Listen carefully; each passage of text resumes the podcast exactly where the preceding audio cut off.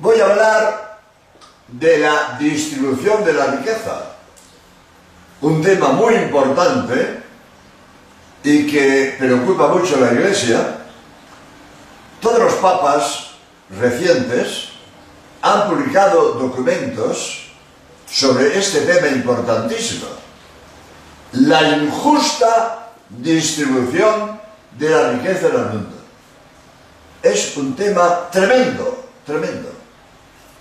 Según las, estadísticas, el 85% de la riqueza del mundo se la come el 30% de la humanidad. Y el otro 15% de riqueza queda para el 70% de la humanidad. Esto es una barbaridad. Es una injusticia tremenda. Eso no lo quiere Dios. Dios quiere que coman todos sus hijos. Dios ha puesto en el mundo comida para todos sus hijos. Voy a leer un tema que la gente no lo sabe. La gente se cree que falta alimento. No, sobran alimentos. Miren ustedes. Según un informe de la Asociación de Productores, Productores Agroquímicos de Alemania, se explotara con la tecnología actual toda la superficie cultivable de la tierra, se podría alimentar a una humanidad diez veces superior a la actual. En la tierra hay comida para una humanidad diez veces superior a actual.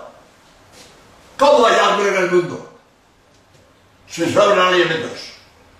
Porque distribuimos mal. Distribuimos mal. Y el, y el, hemos dicho, el 30% de la humanidad se come el 85%, el 85% de la riqueza. Y queda para el 70% de la humanidad el 15% de la riqueza. Yo pongo este ejemplo. Vamos a suponer que un padre de familia tiene 10 hijos y sirve la mesa. Y en la bandeja donde llega la comida, hay comida para los 10. Pero los tres primeros se ponen el 85% de la comida y dejan el 15% para los otros siete hijos. Hombre, esto no es. Esto no es, esto no es justo. Hay que repartir para que coman todos. Porque en la bandeja había comida para, para los diez. ¿Por qué solo comen los tres primeros? Esto es injusto. Y eso Dios no lo quiere. Y por eso la Iglesia le preocupa mucho la injusta distribución de la riqueza que hay en el mundo. Y peor todavía, son alimentos y se destruyen para que no bajen los precios. ¿En qué cabeza cabe? Que se tienen al dar alimentos mientras hay gente que muere de hambre, que se destruyan alimentos mientras hay gente que se muere de hambre. Voy a contar España, que es lo que yo conozco. Pagan a los ganaderos para que maten vacas porque sobra leche y sobra mantequilla.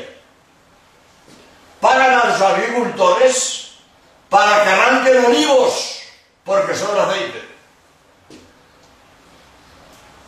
No se recoge la fruta, se deja que se pudra en el suelo. Sobra. Y nosotros destruimos alimentos y hay el, el 70% de la humanidad que se muere de hambre. ¿eh? ¿Esto qué es? Nos hemos vuelto locos, pero todos vivimos tranquilos con esta tremenda injusticia. Bienestar, que vayamos a la luna o exponemos Marte, ¡eh! pero costaría menos dinero y sería más justo llevar al tercer mundo los alimentos que sobran en el primero. Pues será mucho más barato que ir a la luna y explorar Marte. Y podían comer todos los que se mueren de hambre en el tercer mundo. Nos hemos vuelto ¿Esto qué es? Dios no quiere esto. Esto es injusto. Hay que organizarse, porque en la tierra hay comida para que coman todos. Y no hay derecho que haya tanta gente que se muera de Ahora bien, para que esta justicia, para que esta distribución de la riqueza sea justa, una de las cosas más importantes es que no haya paro, que haya trabajo para todos. Puede haber trabajo para todos, pero el egoísmo hace que muchos que tenían derecho a trabajar no puedan trabajar porque no tienen dónde. El hombre tiene derecho a trabajar. Es decir, el hombre tiene obligación de trabajar. Porque si el hombre tiene que alimentar una familia, necesita trabajar para alimentar a la familia. ¿Por qué hay paro en el mundo? Mala organización. Porque por el egoísmo, ¿cuál es el criterio que prevalece en el mundo? Vamos a ocupar en esta empresa el menor número de personal para ahorrar gastos y aumentar ganancias. Este es el criterio. Este es el criterio que dice el mundo. El menor número de personal para ahorrar gastos y aumentar riqueza. Pues no es eso. No es eso, es al revés. Vamos a ocupar el mayor número de personas que sea posible para que toman el mayor número de personas. Eso será lo justo, según las posibilidades de la empresa. Si la empresa puede dar de comer a 10 personas, que no, que no eh, contrate 50, porque se hunde. Pero si puede dar de comer a 10, que no de solo a 5, para disminuir gastos, y aumentar riquezas. Si pueden comer 10, que coman 10 y no solo 5. Pero el criterio es el criterio del egoísmo.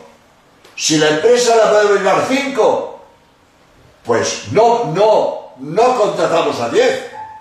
Y así gastamos menos y ganamos más. Pues no.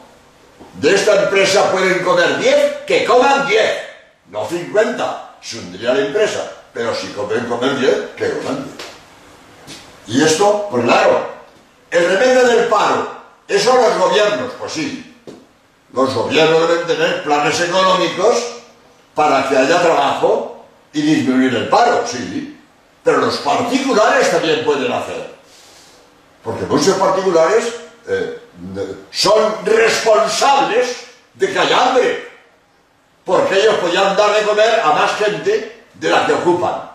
Pues este es el criterio. Es decir, Termino con esto. Todos debemos colaborar para que la riqueza se distribuya mejor en la tierra. Porque Dios, que es el autor de la naturaleza, Dios es el dueño de la, de la riqueza, los hombres somos administradores. La riqueza de la tierra no es de los hombres, es de Dios. Y Dios, que es el Padre, ha puesto en la naturaleza bienes para que coman todos sus hijos. No es, justo que coman solo, pues, el, el 80%, eh, el 30%. No es justo que coma solo el 30% de los hijos de Dios. Dios ha puesto en la tierra comida para que coman todos sus hijos. Pues vamos cada uno, según sus posibilidades, cada uno a colaborar para que la riqueza se distribuya mejor en la tierra y de esta manera haya menos hambre en el mundo. Pues hasta otro día, si Dios quiere.